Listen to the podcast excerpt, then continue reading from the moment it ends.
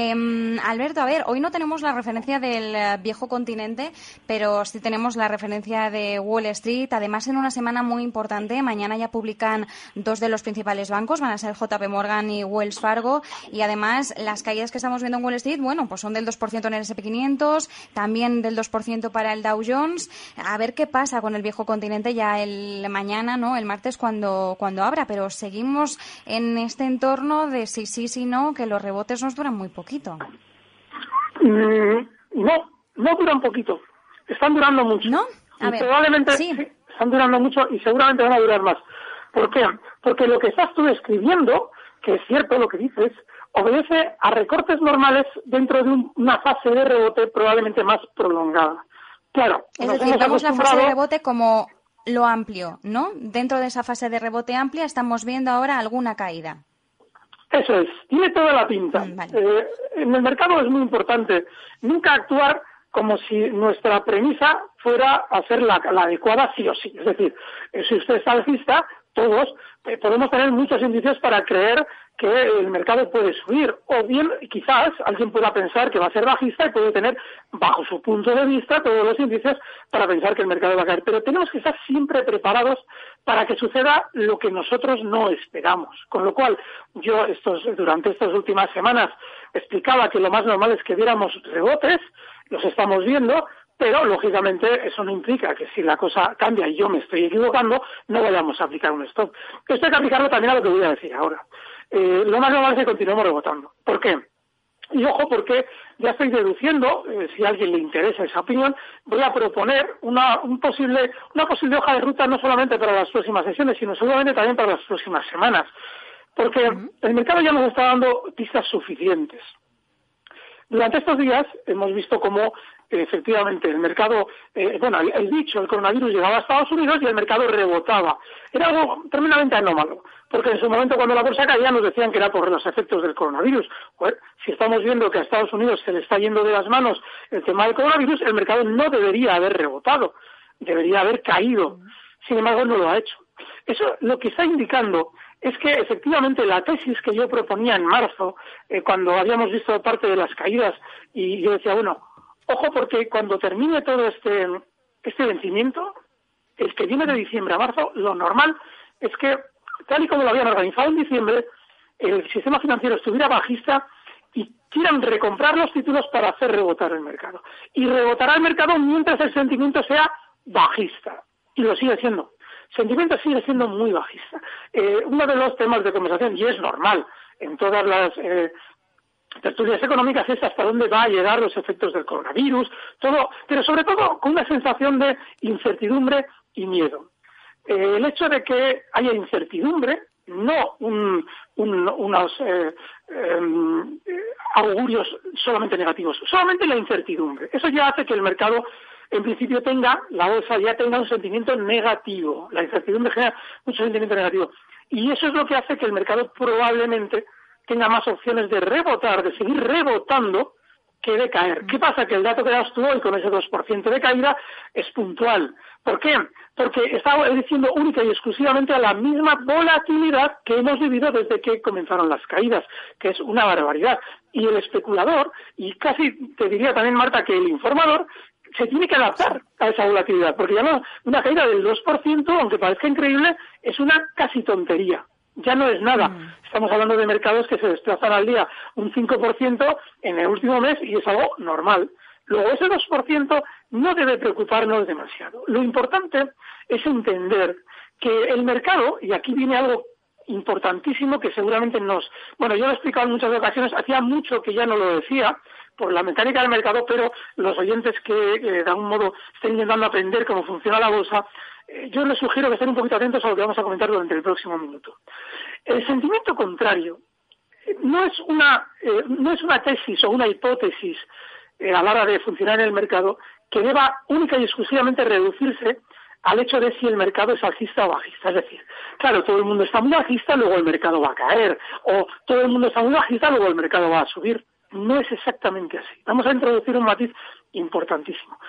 También funciona el sentimiento contrario para deducir qué va a suceder en el mercado cuando va a ser lateral. ¿Y eso cómo se puede saber? Cuando hemos vivido épocas especialmente direccionales, como las que hemos vivido durante estos últimos dos meses, una fuerte caída tremendamente direccional, en la que eh, yo explicaba, digo, no, no, yo soy bajista, el mercado nos puede dar un límite inimaginable, y efectivamente lo ha sido, salvaje como esperábamos, y a la hora de subir, yo decía, no, no, no, yo ahora creo que va a rebotar, y sigo tranquilo, y el mercado subía poco a poco, así a la chita callando, pero de una manera muy direccional. Bueno, pues, ¿qué es lo que más probablemente va a suceder ahora? Lo que la gente no espera, un mercado lateral. Eh, no con, una, con un movimiento lateral que se vaya a quedar clavado donde estarán los índices, no, no, lo normal es que todavía reboten algo más. Pero también lo normal es que efectivamente, como debemos incluir en la tesis del sentimiento contrario, no es que el mercado haga lo contrario de lo que los eh, inversores esperan, sino que hace aquello para lo que no están preparados. Porque ahora el inversor lo que está es preparado para ver el mercado caer o para ver el mercado subir, el que sea un poquito más audaz en la bolsa, pero sobre todo para ver movimiento. ¿Y cómo les puede descolocar el mercado? ¿Qué es lo que realmente da dinero al sistema financiero? Haciendo lo que no esperan, que es un movimiento mucho menos direccional, más lateral, con lo cual lo más probable, puedo equivocarme, pero lo más probable, lo irán viendo durante las próximas semanas, es que lo que veamos sea unas, ligera, eh, unas ligeras subidas, seguramente, para ir frenándose poco a poco. Por ejemplo, hablabas del, del Dow Jones. El Dow Jones efectivamente está recortando ese 2%, está en 23.228. Si, si los oyentes pudieran acudir a YouTube, al canal de Capital Radio y ver los, los eh, esos eh, programas improvisados que hacíamos Luis Vicente y yo por las tardes, que hay alguno por ahí en plena caída, verán que marcábamos como un nivel clave para el Dow Jones zonas de 24.500. Bueno, pues lo normal es que el Dow Jones todavía suba ese 5 o 6% más, eh, no probablemente hoy y ni quizás ni mañana, pero que lo vaya haciendo poco a poco para ir todavía frenando más las subidas. Y eso lo que va a descolocar a todo el mundo es sobre todo por el hecho de que como la mitad están, bueno, no, la mitad no, más de la mitad están muy bajistas los inversores y hay una pequeña parte que estamos todavía bajistas, claro, el mercado te va a decir ni para ti ni para mí.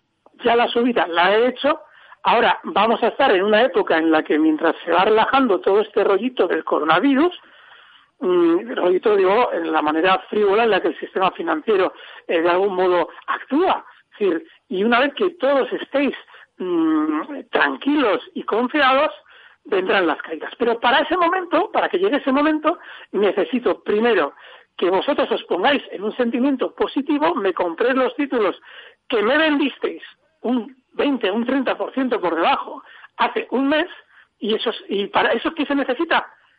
Tiempo, tiempo. Y el tiempo en bolsa se traduce en movimientos laterales.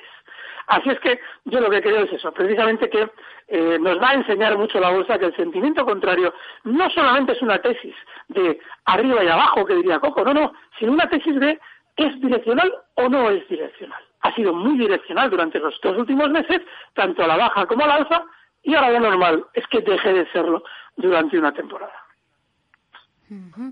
Vale, vale. Tomamos eh, nota precisamente de, esta perspectiva porque es verdad, ¿no? Al final es cierto que inversores o incluso informadores nos centramos demasiado quizás en eh, la caída eh, puntual. Es cierto que después de las caídas que hemos visto y a la velocidad a las que las hemos visto, una caída con una rapidez histórica, es cierto que al final luego este 1,9%, este 2% en el caso del SP o del Dow, pues es más anecdótico, ¿no? Es algo más del día a día, pues del día a día que veíamos precisamente antes eh, del, coronavirus, en esa pues normalidad en la que teníamos eh, pues máximos históricos y otro día teníamos algún tipo de, corrección y luego volvíamos a los máximos, ¿no? A veces quizás eh, nos ponemos muy catastrofistas precisamente porque es la realidad que estamos viviendo, pues entre el confinamiento, las perspectivas, las perspectivas de beneficios empresariales que se nos vienen encima, la, la recesión, si está descontada, si en más o menor medida, pues es cierto que al final eso lleva mucha confusión y es una confusión que también se refleja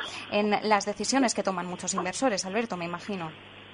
Sí, además es muy importante la reflexión que has hecho, porque el inversor o el especulador que escucha debe poner todo un poquito en relación a las circunstancias puntuales. Por ejemplo, si este 2% de caída se hubiera producido en esa época en la que efectivamente hablabas de que cada día marcábamos nuevos máximos, sí que habría sido más noticiable porque veníamos de una temporada con baja volatilidad. Y así como eh, subíamos un 1%, pues cuando caíamos, caíamos un 0,5%, un 1%, y un 2% ya efectivamente sí parecía algo en lo que había un desplazamiento importante. Sin embargo, estos últimos meses no, no ha sido así, ha sido estos dos últimos meses tremendamente salvaje. Ahora lo importante es entender que el sentimiento global sigue siendo más negativo de lo que parece. Claro, por eso cuando alguien dice, no, es que Goldman me está diciendo que el mercado va a subir. Claro, que hemos visto suelo, que hemos visto tal.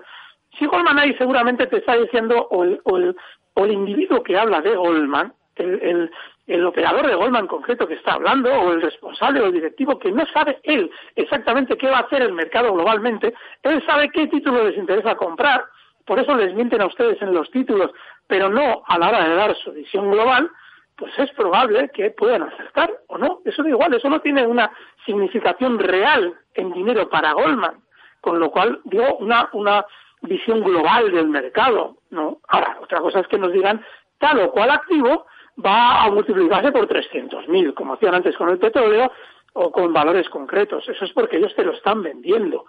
¿Vale? Es decir, es muy importante todo ponerlo en, su, en sus circunstancias concretas, incluida la volatilidad, incluido todo. Es que eh, hago cita de lo de Goldman Sachs, hago referencia a ello, porque es que todos estos días me, está llegando y lo agradezco. Yo agradezco a, en Twitter, que por cierto aprovecho a verlo, a guion bajo Iturralde, eh, me, me, me, informen de todo lo que dice tal o cual agencia.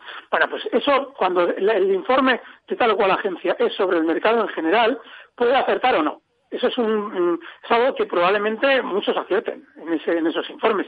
Pero mm, a la hora de buscar sentimientos contrarios o operaciones contrarias, lo que tenemos es que mirar a ver de qué activo están ellos muy interesados en hablar para darte a ti una idea alcista o bajista. Esa es la idea.